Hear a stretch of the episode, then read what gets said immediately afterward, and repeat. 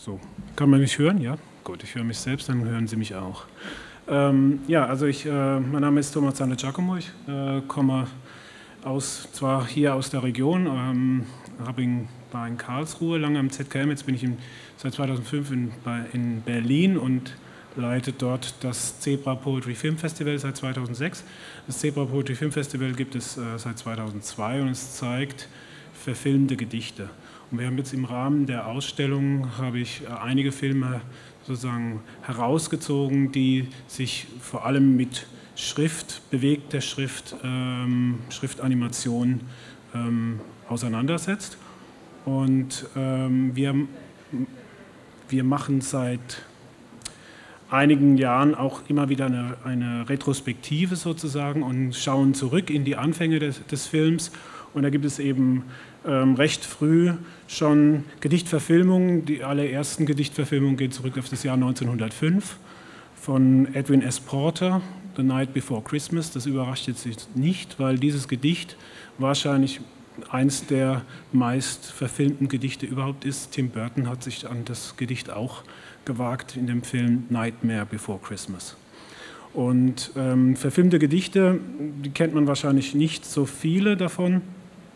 Aber es tauchen immer wieder sehr bekannte Beispiele auf, wie äh, in Fantasia zum Beispiel, in Mickey Mouse, äh, der Zauberlehrling von Goethe oder eben auch andere bekannte ähm, ähm, Gedichte. Und bei den Dichtern selbst war es 1907 Apollinaire, der sich mit äh, Film beschäftigt hat, also so dass vom einen die Filmemacher auf das Gedicht kam und dann im zweiten Zug auch die Dichter sich mit dem Medium Film auseinandergesetzt haben. Ich hab, hier habe ich jetzt ein äh, Beispiel äh, ausgewählt von Paul Strand und Charles Sheeler, Manhattan, äh, das von 1921 ist, ein Stummfilm und der geht, äh, basiert auf dem Gedicht Manhattan von Walt Whitman und man sieht hier, dass ähm, die Zwischentitel äh, vor der Kulisse von Manhattan eingeblendet wurden. Ähm, es gibt weitere Gedichtverfilmungen, sehr bekannte Gedichtverfilmungen, zum Beispiel von ähm, Charmaine Dulac, L'Invitation ähm, en Voyage oder eben, äh, ein, das war eine Verfilmung de, oder Interpretation von Charles Baudelaire, Le Fleur de Mal. Oder es gibt auch einen sehr schönen Film von 1927, Combat de Boxe von Charles de Kergeler, nach einem Gedicht von Paul, Paul Very oder eben L'Etoile de Mer von Man Ray. Das sind allerdings jetzt frühe Gedichtverfilmungen, die nicht äh, jetzt direkt was mit äh, Schriftfilmen zu tun haben. Da taucht Schrift auf als Zwischentitel, als äh, ähm, Brief, ähm, wie es eben in Stummfilmen, wir haben ja heute mehrmals gehört, ähm, schon gezeigt wurden. Aber ich springe jetzt sozusagen zu den 50er Jahren und zu den österreichischen Künstlern, wie äh, Gerhard Rühm zum Beispiel von der Wiener Gruppe, der eben auch wie Marc Adrian äh, sich früh mit visueller Poesie beschäftigt hat, beziehungsweise seine Poesie, die er zu 1955 zuerst, die Skizzen liegen hier auch aus in der Ausstellung, äh, ähm, ähm, also skizziert hat und dann mit in Zusammenarbeit mit damals mit dem ähm, Südwest, also jetzt Süd, äh, damals senderfreies Berlin, ähm, die Filme 1969 umgesetzt hat, also in eine Animation. Das sind die drei Kinomat kinematografischen Texte. Ähm, den ersten sehen wir hier. Also es äh, erstmal die Buchstaben, die bewegt werden und dann zu Formen werden. Auch hier haben wir äh, Beispiele. Wir haben auch modernere Beispiele, eine Installation EC zum Beispiel, die Sie vielleicht schon auch gesehen haben, die so ähnlich funktioniert, nur von heute ist sozusagen. Ähm, zu, der, bei dem ersten Bild ist es eben so, dass die ähm, Buchstaben zu Formen werden, wieder auseinandergehen und es eher eine Formsprache ist. Also die, ähm, die Poesie oder die, die Buchstaben einen rein skulpturalen äh, Charakter haben und beim nächsten ist es beim zweiten kinematografischen Text ist es eben, sind es ganze Worte, die in Verbindung stehen und die im gewissen Rhythmus auch auftauchen, also ruhen, äh, eben gehen, eben nahen. Und wenn man den Text äh, sich, also, äh, Gerhard Röhm führt das auch noch heute auf und hat es auch einen gewissen Rhythmus. Diesem Rhythmus folgt, er streng, also ruhen, gehen, stehen, eben, nahen. Diese, das findet sich dann auch im zweiten Film, allerdings ohne Ton, äh, dann wieder. Im dritten Film ähm, sieht man dann einen, ähm, also Buchstaben, Worte und hört auch die Worte dazu. Ja. Äh, neuere Filmemacher aus Österreich wie Hubert Zelitzky arbeiten mit Gerhard Röhm zusammen und haben in ähm, auch diese Filme, wie zum Beispiel Witz von Gerhard Röhm oder auch die drei kinematografischen Texte neu verfilmt. Ja, ähm, kommen wir zum nächsten, die visuelle Poesie von Klaus-Peter Denker. Auch hier haben Sie Beispiele in der Ausstellung und Klaus-Peter Denker hat damals eben ähm, auch mit dem Fernsehen zusammen die, also die äh, Filme Rausch, Starfighter und Astronaut umgesetzt. Ähm, hier ein, ein, Ausschnitt aus dem Film Rausch. Ähm, auch hier hat er die, sozusagen das starre Textbild das er von der, von der, von der Poesie nahm, von, den, von, den statischen visuelle, von der statischen visuellen Poesie in, eine bewegtes, in einem Bewegtbild umgewandelt und diese Bewegtbilder dann mit Buchstaben verbunden. Das ist, ähm, Sie haben bei der, bei der Umsetzung von Poesie oftmals eine plakative Umsetzung, das heißt, Sie haben das Gedicht und das Gedicht wird eins zu eins in äh, ähm, Bilder umgesetzt.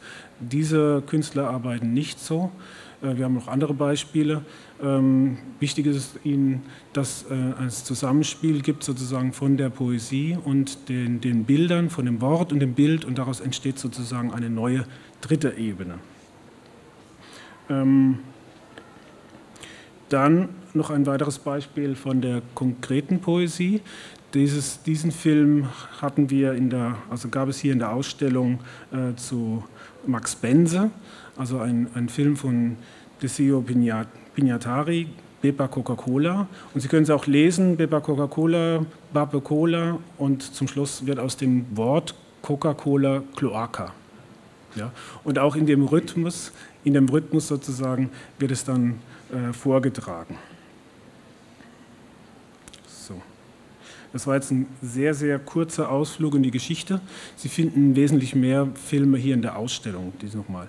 Ich gehe jetzt äh, direkt auf das Zebra nochmal ein, auf die Einsendung des Zebra Poetry Film Festivals. Das erste Festival war von 2002 und da war es noch nicht so, dass, die, ähm, dass es so stark reglementiert war. Die Filme konnten auch vor 2000 äh, produziert worden sein. Und äh, deswegen haben wir auch hier Bilder von zum Beispiel 1990 von ähm, Jakob Kirchheim, der in seinem ersten Film Geld oder Leben nach dem Gedicht von äh, Stefan Döring die Buchstaben also auf Linografie, eine Linografie angefertigt hat und Linofilme das Ganze nennt, also er hat er ausgestochen und ähm, hier aufge, äh, aufgetragen auf Papier und abgefilmt mit äh, Super 8 damals noch. Später dann oder auch hier im Schnee zusammen. Jetzt, äh, das ist seine äh, Partnerin, mit der arbeitet er schon lange zusammen, also auch äh, Teresa Delgado schreibt die Gedichte und äh, Jakob Kirchheim verfilmt diese Gedichte. Ähnlich hier auch nochmal im Schnee, wo man sieht, dass, das, ähm, dass der Film äh, bearbeitet wurde und ähm, ja, richtig, also so wie man es eigentlich versteht, experimentell bearbeitet wurde mit Zerschneidungen und zer teilweise Zerstörungen des Films und dann Überlagerung mit Text.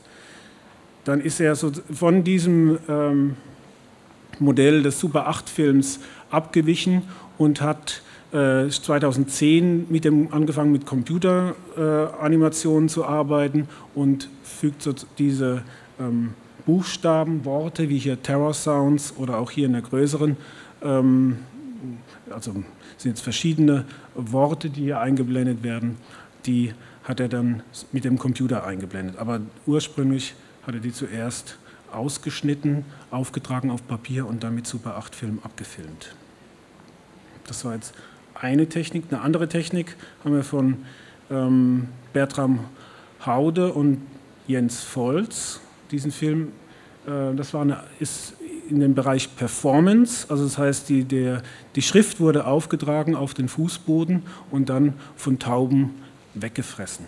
Ja, also sie arbeiten, haben mehrmals dieses, dieses Perfect Activity Leaves No Traces, diese Installation vorgeführt, mal mit Wasser, das gibt es ja auch im Chinesischen, dass Schriftzeichen auf den Asphalt aufgetragen wird und der dann sozusagen trocknet und verschwindet, oder eben in dem Fall ähm, von Tauben gefressen wird.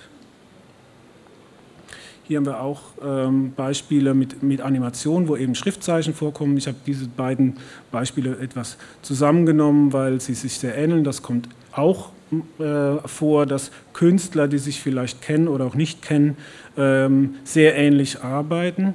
Das ist jetzt eine Arbeit von Rosie Pedlow, die äh, chemische Formeln ähm, animiert in einer Animation mit Schriftzeichen und mit äh, Handzeichnungen kombiniert, also ähm, so wie man es eben kennt aus Schulbüchern zum Beispiel. Ja? Und hier von Ian William Goldstone, Corollary, das sind dann mathematische Formeln. Also das sind nur andere, äh, ja, andere Formeln, eine Mathematik, das andere Physik, aber äh, Chemie und das ähnelt sich aber sehr. Ähm, hier ist die Schrift in das Bild integriert. Äh, das sind jetzt sehr, sehr ähnliche Beispiele, wo eben äh, das Ganze noch animiert ist und ähm, die Filme eine, eine, ja, eine normale Animation darstellen. Ausnahme bildet äh, Antonio Poce und Valerio Murat, zum Beispiel hier mit dem Film Nuvolari.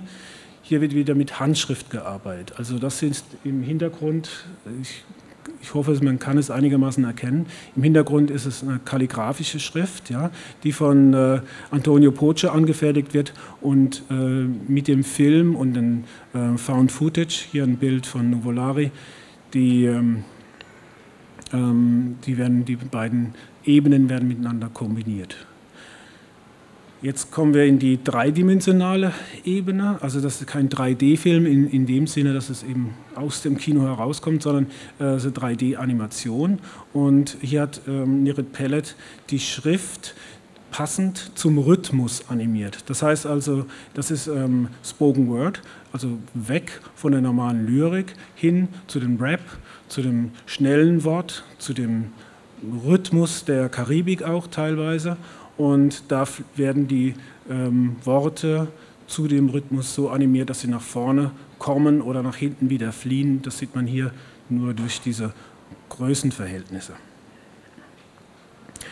Ein anderes Beispiel ist ein ähm, Gedicht von Ernst Jandl, das Schneebild. Und hier wird äh, Schrift derart animiert, dass es eben mit äh, ähm, der Hand verändert wird, gezogen wird. Sie haben die Schere, schneidet zum Beispiel ähm, das Wort bitter durch, das dann zu bitte schön oder bitterschön, Pupille und so weiter sich immer wieder wandelt. Und je nach äh, Begriff ähm, formen die Buchstaben dann auch den entsprechenden, ähm, ja, die entsprechende Figur.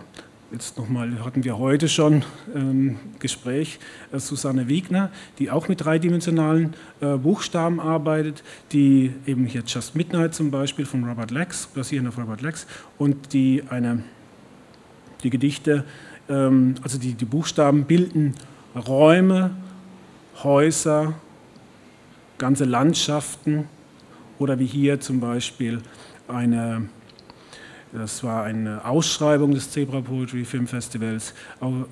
Ein Gedicht wird zur Verfügung gestellt und Filmemacher wurden aufgerufen, das Gedicht zu verfilmen. Und Susanne Wiegner hat sich äh, dazu entschlossen, dass die beiden Worte meine Heimat, so hieß das Gedicht, äh, zu animieren und darauf, das waren Bilder aus Dachau, ja, äh, aus Dachau drauf zu projizieren, kombiniert mit einer Zugfahrt, die sozusagen auch diese Landschaft aus der sie kommt, äh, wiedergibt. Das, jeder, jeder hat seine eigenen Erinnerungen oder auch Bezüge zu diesem Wort Heimat.